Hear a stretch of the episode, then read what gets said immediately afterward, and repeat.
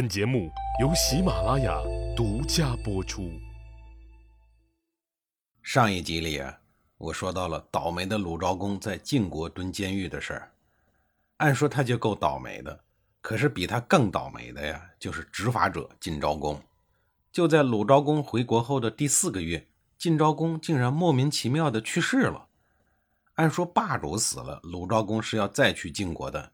可是啊，刚刚被晋国软禁过的鲁昭公，从此呢再也不敢踏入晋国的半步，于是就委托同样在晋国受过牢狱之灾的季平子去参加葬礼。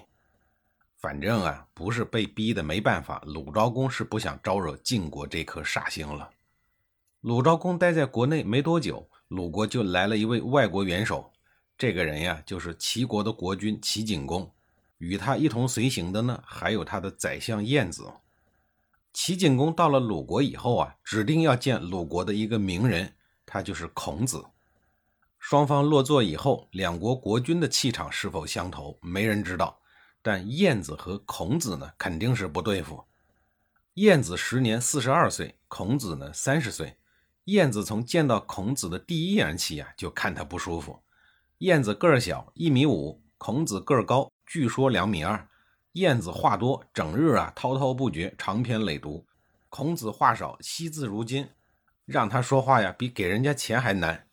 晏子性格勤俭，吃穿日用都很简单；孔子注重礼节，在意体面，吃穿用啊都很讲究。晏子官大，是齐国的宰相；孔子官小，是鲁国的兵相，也就是引导宾客、执赞礼仪的官总之啊，这俩人的气场很不合。貌似不是从同一时空穿越过来的，而实际上这两个人呢，就不是同一路人。一个是圣人，一个是贤臣名相，一个是大思想家，一个是大政治家，完全就不在一个频道上。齐景公打破了臣子之间的尴尬，虚心地问孔子怎么治国。面对他国国君问话的关键时刻呀，孔子又不惜字如金了。娓娓道来他通俗易懂的治国理念，说：治国呢就要省钱，有钱不能乱花。治国和老百姓过日子一样，关键要节省，要做到无为有时，有时无。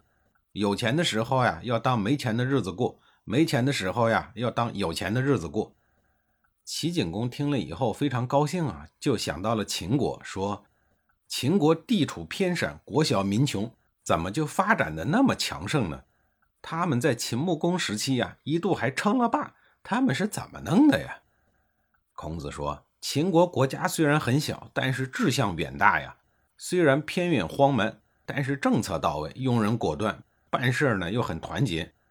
当年秦穆公从囚车里把七十岁的百里奚给放出来以后啊，一上手就给了一个大夫级别的高官，试用期仅仅三天，随后就把国家大事交给他去办。”照这样看来呀，他们就是称王也是指日可待了，更别说称霸了。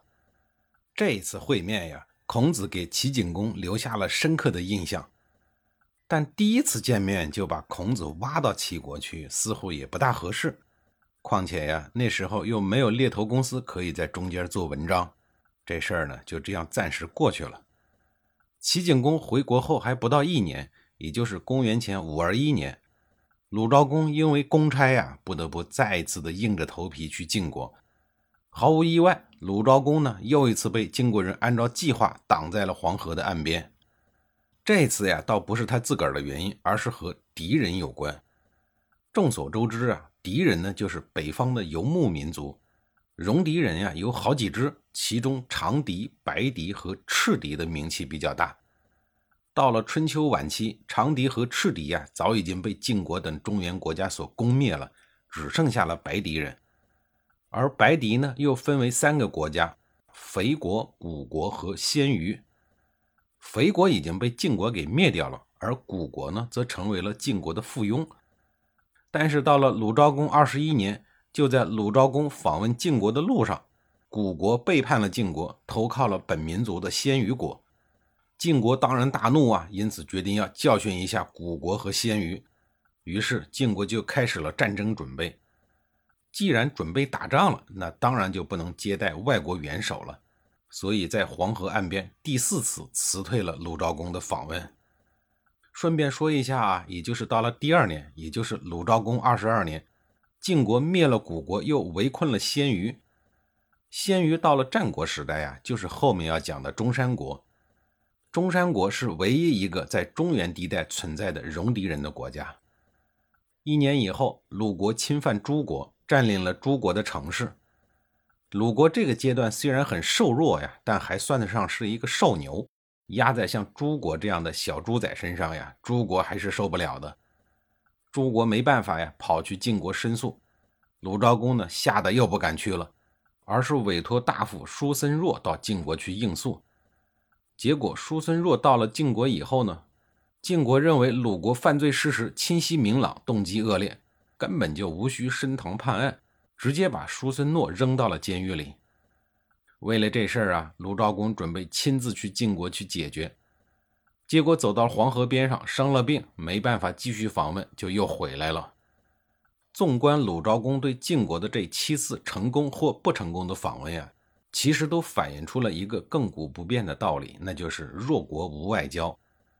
鲁国呀尤为盛，鲁国完全由三桓掌权，而晋国这个时候呢由六卿主政。国君呀，纯属吉祥物，拿出来摆摆而已。真有什么事儿啊？晋国六卿直接和鲁国的三桓家族联系就好了，哪儿还需要跟国君商量啊？所以在春秋末期呀，卿大夫们成为了国际外交中的主角，频频以臣子的身份主持会盟仪式。礼乐征伐的权力从天子下移到诸侯之后，又经历了数十代，从现在开始啊。逐步移到了卿大夫们的身上。当权力继续下移到家臣，最后下移到最底层的普通民众的时候，就到了改朝换代的时刻。权力下移啊，最痛苦的莫过于是失去权力的人。鲁昭公也不例外。于是他决定向三桓家族之首的季氏发动反击。令人感到不可思议的是，反击啊，竟然是由最初的斗鸡开始。真是令人啼笑皆非啊！下一集里，我再给您讲述这一系列的啼笑皆非的事儿。